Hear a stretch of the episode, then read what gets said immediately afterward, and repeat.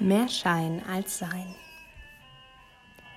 Wenn Sie uns heute hätten sehen können, in diesem einen kleinen Moment am Main, Sie hätten Stein und Bein geschworen, dass wir eine von diesen perfekten Familien sind, die ihr Leben vollkommen im Griff haben. Wir schienen so unangestrengt makellos, dass mir die Illusion, die wir darboten, äußerst unangenehm war. Doch zum Glück kennen sie uns schon und wissen, dass die Attribute makellos und perfekt definitiv nicht uns zuzuordnen sind. Wie wir da saßen heute am frühen Abend auf einem gemütlichen Bänkchen am Main. Das Blätterdach der Allee wirkte wie ein großes, undichtes Sonnensegel. Der Fluss und alles drumherum wurde in ein zauberhaftes goldenes Licht getaucht. Von unserer Bank hatten wir einen wunderbaren Ausblick auf den Main, eingerahmt von zwei großen Platanen. Auf dem Wasser war eine Gruppe Stand-up-Paddler, die mal mehr, mal weniger erfolgreich im Wasser herumstocherten und angestrengt versuchten, die Balance zu halten, dabei aber gleichzeitig vorankommen wollten. Uns gegenüber thronte die Europäische Zentralbank und der Glasbau reflektierte das beeindruckende Licht.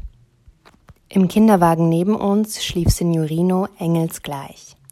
Ich lehnte meinen Kopf an des Römers Schulter. Toll sah ich aus in meinem schwarzen Etui-Kleid, den Keilabsatzschuhen und der großen dunklen Sonnenbrille. Der Römer, natürlich ebenso stilecht mit Sonnenbrille, Polohemd und knielangen Shorts, ließ seinen Blick übers Wasser schweifen. Ein Gondoliere gondelte romantisch an uns vorbei. Ob er direkt aus Venedig kam oder aber hier ansässig ist, konnte ich leider in der Kürze der Zeit nicht herausfinden. Ein Pärchen mitsamt ihrem brüllenden und um sich tretenden Kleinkind kam an uns vorbei.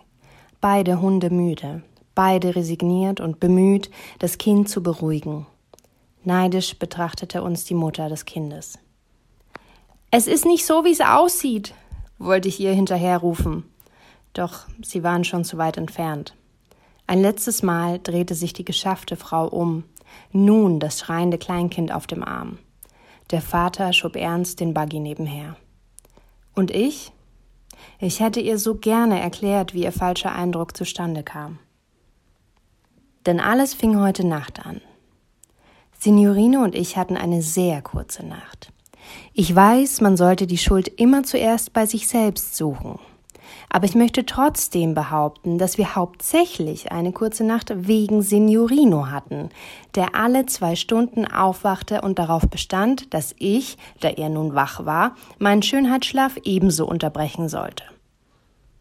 Der Römer indessen hatte Glück. Er schlief heute außerhalb des Schlafzimmers auf unserem Sofa. Nicht etwa, weil wir uns temperamentvolle Beschimpfungen an den Kopf schmissen. Nein, vielmehr, weil um zwei Uhr nachts schon absehbar war, dass diese Nacht keine acht Stunden Schlaf mehr für uns bereithalten würde. Da er früh zur Arbeit musste, schlug er primär sich selbst und sekundär mir vor, auf der Couch zu nächtigen. Hundemüde wurden Signorine und ich von der turbulenten Nacht ausgespuckt.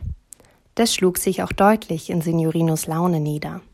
Wenn er nicht schrie, dann meckerte er.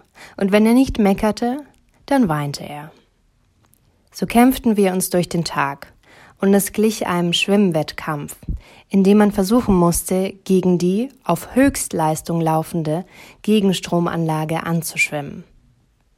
In der einzigen 20-minütigen Schlafpause, die Signorino uns gönnte, duschte ich mich in Windeseile. Ich kam aus der Dusche, trocknete mich ab und zog mir schnell etwas über. Ich packte den Föhn aus, fing an, den Haaransatz zu trocknen, doch da schrie schon Signorino nach mir. Mit drei großen Klammern steckte ich meine noch nassen Haare zu einer geschickten Banane hoch. Gar nicht mal so schlecht, lobte ich mein Spiegelbild, das mich neugierig beim Verlassen des Bades musterte. Am späten Nachmittag bekam der junge Herr Farniente seinen Nachmittagsbrei. Als wir, bis auf ein paar wenige kleine Spritzer, die Breifütterung beinahe überstanden hatten, geschah es. Signorino nieste mit dem vollen Breilöffel in seinem Mund. Ich weiß nicht, ob Sie sich das Ausmaß dieser tiefroten Breiexplosion vorstellen können, aber es sei ihnen gesagt, dass mein weißes T-Shirt aussah, als hätte ich ein Massaker begangen. Signorinos ebenso weißer Strampler verriet, dass er offensichtlich mein sieben Monate alter Mittäter war. Rund um den Esstisch machte ich ein spontanes Praktikum als Tatortreinigerin und befreite den hellen Boden von Breispritzern. Als ich uns beide umziehen wollte, bemerkte ich, dass Signorinos ach so kluge Mutter in den letzten Tagen wenig Zeit fand, eine dringend fällige Waschmaschine anzustellen. Das hatte wiederum zur Folge, dass wir keine alltagstauglichen Klamotten mehr vorweisen konnten. Doch von dieser Lappalie ließ ich mich nicht beirren.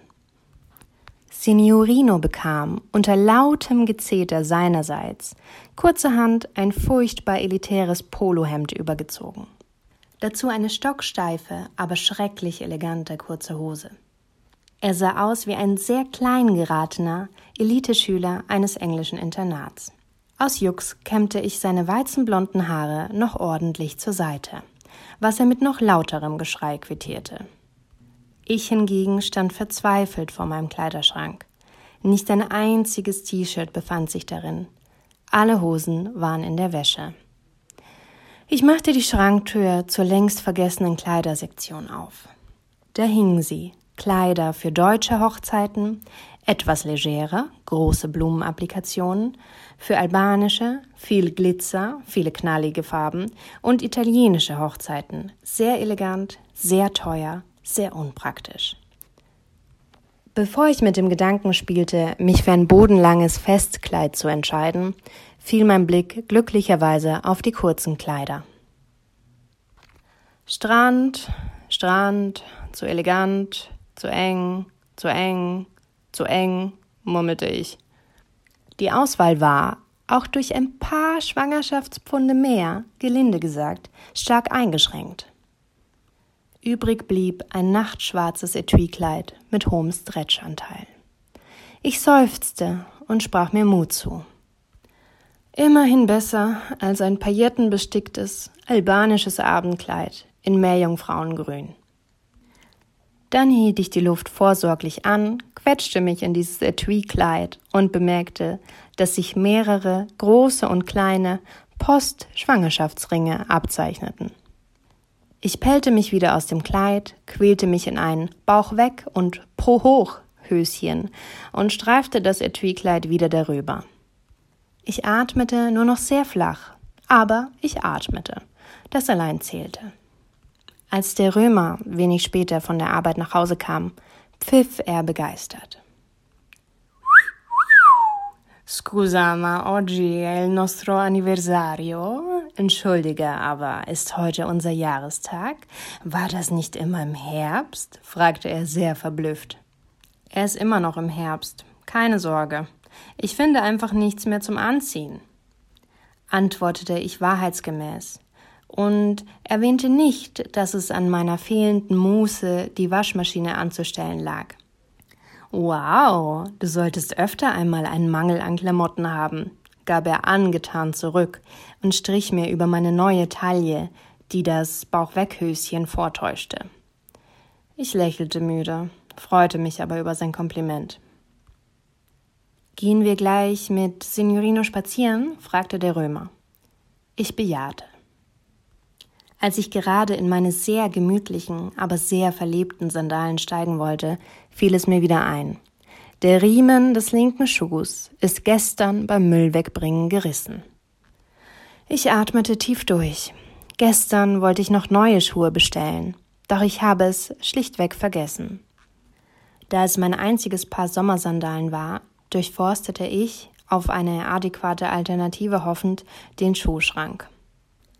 Das einzig halbwegs akzeptable Paar Schuhe war ein elegantes, schwarz funkelndes Ensemble mit Keilabsatz. Ich seufzte wieder und zog es an. Der Römer pfiff nochmal begeistert. Wow, che bella che sei, proprio una donna di classe. Wow, wie hübsch du bist. Du bist eine Frau mit Klasse, sagte er. Hm, Donna die Klasse, wiederholte ich schmunzelnd, während ich mich fragte, ob es nicht doch eine Alternative zum Etui-Kleid gab. Ich dachte an die dringend auszumusternde Radelhose mit dem fröhlichen Bananen- und Ananasprint, ein Fehlkauf aus Miami, lassen Sie uns nicht darüber sprechen, und fand, dass meine getroffene Wahl doch gar nicht so schlecht war. Als wir mit unserem kleinen Eliteschüler von zu Hause losgingen, fühlte ich mich wie eine sehr abstrus aussehende Audrey Hepburn in Frühstück bei Tiffany. Allein das Perlenkollier fehlte. Und die Kleidergröße 34. Unterwegs fing Signorino wieder an zu schreien. Er war frisch bewindelt, hatte eben Milchbrei gegessen und alles sollte in bester Ordnung sein. Aber das war es nicht. Der Römer erklärte sich bereit, Signorino zu tragen, der sehr vehement im Kinderwagen randalierte. Auf des Römers Arm schniefte Signorino nur noch traurig, weinte und schrie aber nicht mehr. Ich zog meine übergroße Sonnenbrille ins Gesicht, damit ich meine Augenringe kaschieren konnte. So gingen wir also mit einem schniefenden Signorino, der nur auf dem Arm tragend zu beruhigen war, die Mainpromenade entlang. Als wir die erste freie Parkbank sahen, Signorino war schon äußerst schlaftrunken, steuerten wir freudig darauf zu. Wir legten den nun dösenden Signorino in den Kinderwagen. Ich setzte mich auf die Bank und sobald der Römer, der sich, nebenbei gesagt, immer sehr elegant kleidet, neben mir saß, legte ich meinen Kopf müde auf seiner Schulter ab. Da saßen wir also, resigniert, müde und geschafft. Unsere Augenringe wurden von der Sonnenbrille abgedeckt. Unser fahler Tar wurde durch das goldene Sonnenlicht zum Strahlen gebracht. Selbst meine Mozzarella-weißen Beine wirkten so, als hätte ich die letzten 14 Tage auf einer Yacht im Mittelmeer verbracht. Und in eben diesem Augenblick kam die Familie mit dem schreienden Kleinkind vorbei und erblickte uns. Es muss ganz fantastisch ausgesehen haben, wie wir geschmackvoll einen Moment der Zweisamkeit genossen, während das Kind selig schlief. Aber, liebe vorbeikommende Mutter, wir sitzen alle im selben Boot. Es war nur eine sehr harmonisch wirkende Momentaufnahme. Denn zehn Minuten später wachte Signorino wieder schreiend auf. Diesmal trug ich ihn. Und während ich ihn hin und her schuckelte, um ihn zu beruhigen, kam sein Milchbrei wieder hoch und er goss sich auf meinem Kleid. Natürlich hatte Audrey Hepburn keine Wechselklamotten dabei. Woher und wozu auch? Und humpelte, aufgrund von akuten Blasen an den Füßen, diese dummen Keilabsatzschuhe, nach Hause. Liebe andere Mutter, es war kein glorreicher Moment meines Lebens, aber ich hoffe, du hast mich auch in dieser Situation gesehen. Denn die perfekte Illusion ist nur ein Zusammenspiel aus ungewaschener Wäsche, gutem Licht und akuter Müdigkeit. Das war Mehr Schein als Sein vom Blog zwischen Tiber und Taunus. Musik von Oliver Astrologo und der apolischen Musikgruppe Shamabala. Gelesen von mir, Eva Farniente.